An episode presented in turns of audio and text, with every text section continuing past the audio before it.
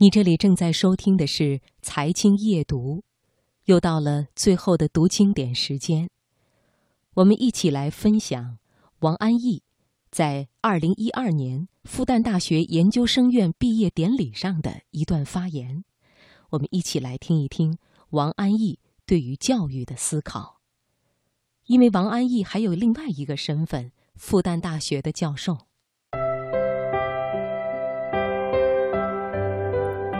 无论时光如何流转，它始终是一道不变的风景。聆听经典，无论烟雨蒙蒙，还是电闪雷鸣，让我们的内心永远阳光普照，春暖花开。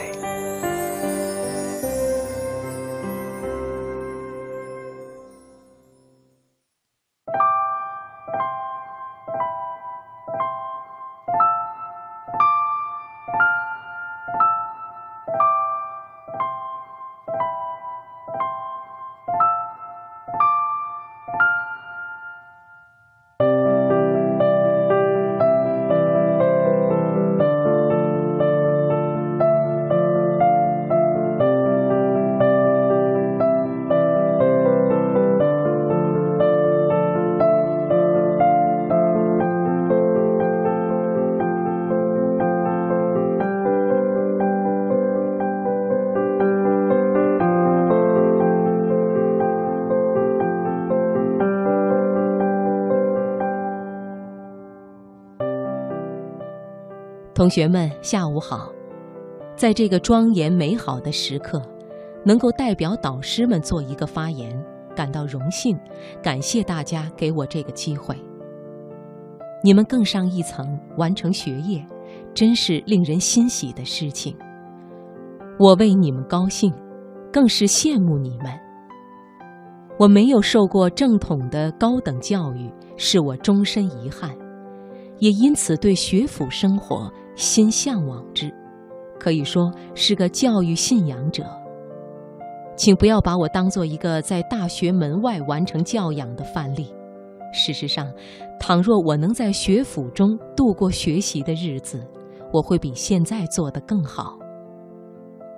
以我这样一个对教育没什么经验的人来看教育，一方面是觉得深不可测，你可能穷尽一生。也不能略知一二。但是另一方面，似乎又很简单，那就是有时候我会庆幸自己是一个具有阅读能力的人。我想，假如我不能阅读，生活将是多么凄惨。受教育也就是这样，使得人生变得有趣一些，不那么无聊。在今天这送别的时候。我不打算对你们谈论深奥的那一面，因为那不可能由我来告诉你们，而是需要你们和我们共同探寻，一代又一代，永远也得不到完整的答案。所以，我只想对你们说一些浅显的嘱咐。首先，我建议你们不要净想着有用，而更多的想一些无用的价值。这个世界上有用的事物已经太多了，所有的因果逻辑都是循着用途连接和推动的。那些边缘的、次要的性质从因果链上碎裂下来，被淘汰出局。生活和人生本来就弥漫着音韵般的形状，质地也具有弹性，如今越来越被过滤干净，因而变得光滑坚硬。并且单一。今年签分考面试的时候，我和一位报考临床医学的考生面谈，我们谈到医学伦理的问题。他说：“安乐死是一种奇怪的人道主义。”我问为什么，这位女同学说：“一个人的生与死不能用意义来核算。”我说：“你的意思是还有感情的因素？”也就是关系到他的至亲家人。他说也不是，而是他思考了很久。他说：“生命本身就有价值。”我希望我们学校不要错过这位考生，他解释了我的关于有用和无用的观念。其次，我希望你们不要过于追求效率。效率总是以目的论的，事实上，我们都是处在过程之中，这大约可以说是生活的本质。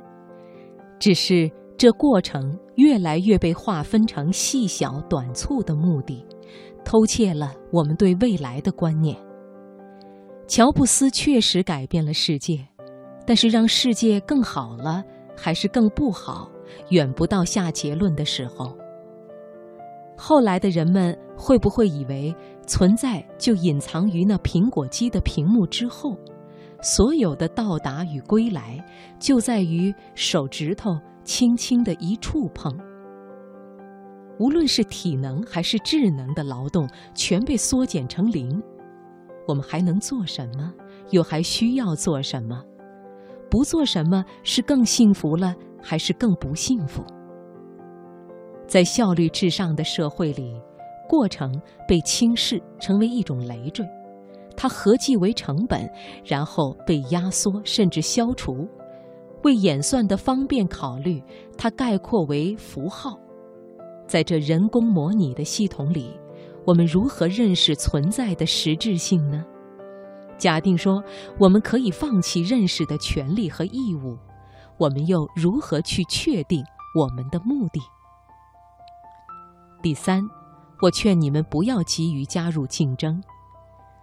竞争难免会把你们放置在对比之中，影响自我评定。竞争还会把你们纳入所谓主流价值体系，这也会影响你们的价值观念。而我希望你们有足够的自信，与主流体系保持理性的距离，在相对的孤立中完善自己。倒不是说要傲视社会，而是在时间的长河里。人类史只是一个阶段，我们所处的时代是阶段里的阶段，所以在我们可视的范围之外，实在有着更大的价值。而竞争会限制我们的参照物，在一时一地以内选择标准，决出胜负。而胜负的概念也是我们要警觉的，因为这里面已经潜在着不公平。只是用措辞平衡了合法性。最后我要说的还有一点，那就是今天的教育确实有着许多问题，有一些还相当严重。可是，无论怎么样，教育也不会因此而损失它的意义。它是迄今为止最有可能公平的给予我们变好的机会。不仅使你们，也使我们，单是想着你们慷慨地将青春交给我们负责，就不敢有半点怠惰。感谢同学们。